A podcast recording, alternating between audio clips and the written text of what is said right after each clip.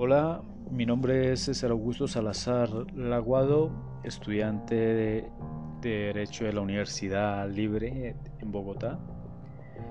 Y este es un podcast sobre la película Tesis sobre un homicidio. Está dirigida por Hernán Goldfried. En el reparto está Ricardo Darín, Alberto Aman, Calú Rivero, Arturo Puig. Fue grabada en el año 2012 su fecha de estreno fue el 5 de abril del 2013. Tiene una duración de 106 minutos. El género corresponde a thriller. Está grabada a color. El guion está a cargo de Patricio Vega. Y en fotografía está Rodrigo Pulpeiro. Su origen es argentino-español.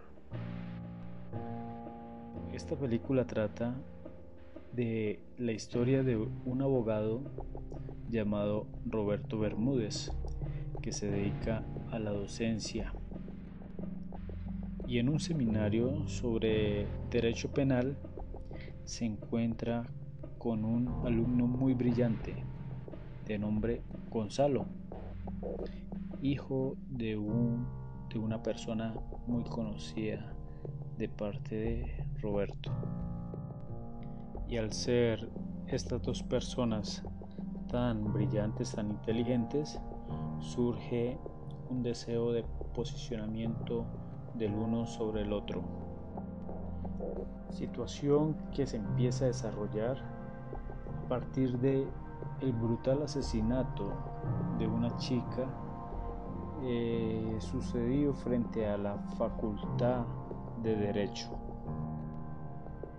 dicha escena del delito aparecerá una evidencia que hará pensar a Roberto de posibles indicios de posibles indicios del autor del crimen dirigido dirigidos estos indicios hacia su estudiante estrella Gonzalo Esto surge a partir de un debate en el que en el que refleja la posición de este estudiante sobre la inquietud de si hay o no hay un crimen perfecto. Por lo que Roberto, decidido a encontrar la verdad y esclarecer este crimen, se sumergerá en una gran obsesión, manteniendo siempre en su mente y en la mira a Gonzalo como el posible autor del crimen. Claro que esta teoría es difícil de creer por muchas personas de su entorno. Y es que esta obsesión de Roberto le hará perder cualquier noción de imparcialidad al momento de valorar cualquier elemento material probatorio que logre encontrar, pues en su mente se ha casado con un único posible asesino, que es su estudiante Gonzalo. Entonces, desde, desde el momento en que encontró esta mariposa en el cuerpo de la víctima, la relacionó con, con Gonzalo a partir de una charla en la que él se la había mencionado en relación con la idea de la justicia.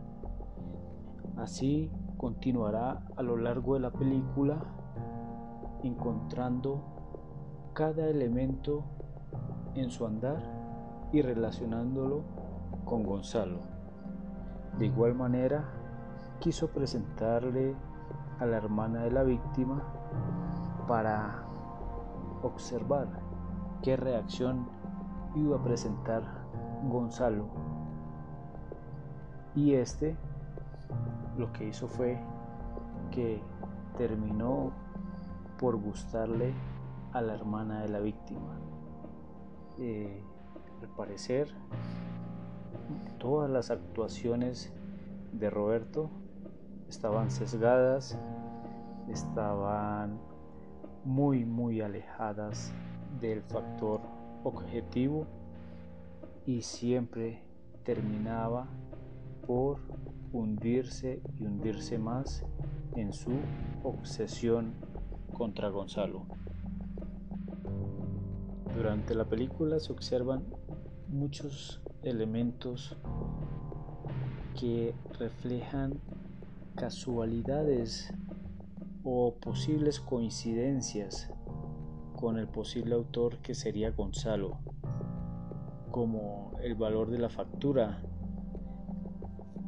Pero sin embargo, nunca, nunca se logra obtener la prueba reina que permita establecer y esclarecer la verdad del crimen de esta joven, terminando la película con un final abierto y dejando un poco un sinsabor en todos los espectadores de esta cinta que se presupuestaba con, un, con una gran conclusión. Sin embargo, el, el tiempo que se le dedica a, a ver esta película es muy muy entretenido por todo el suspenso que ronda durante todo el tramo durante toda la trama eh, es súper recomendada y en especial para todos los estudiantes de derecho que en el futuro seremos investigadores y podemos sacar muy buenas enseñanzas a partir de la eh, posición y actuación de estos grandes personajes. Muchas gracias.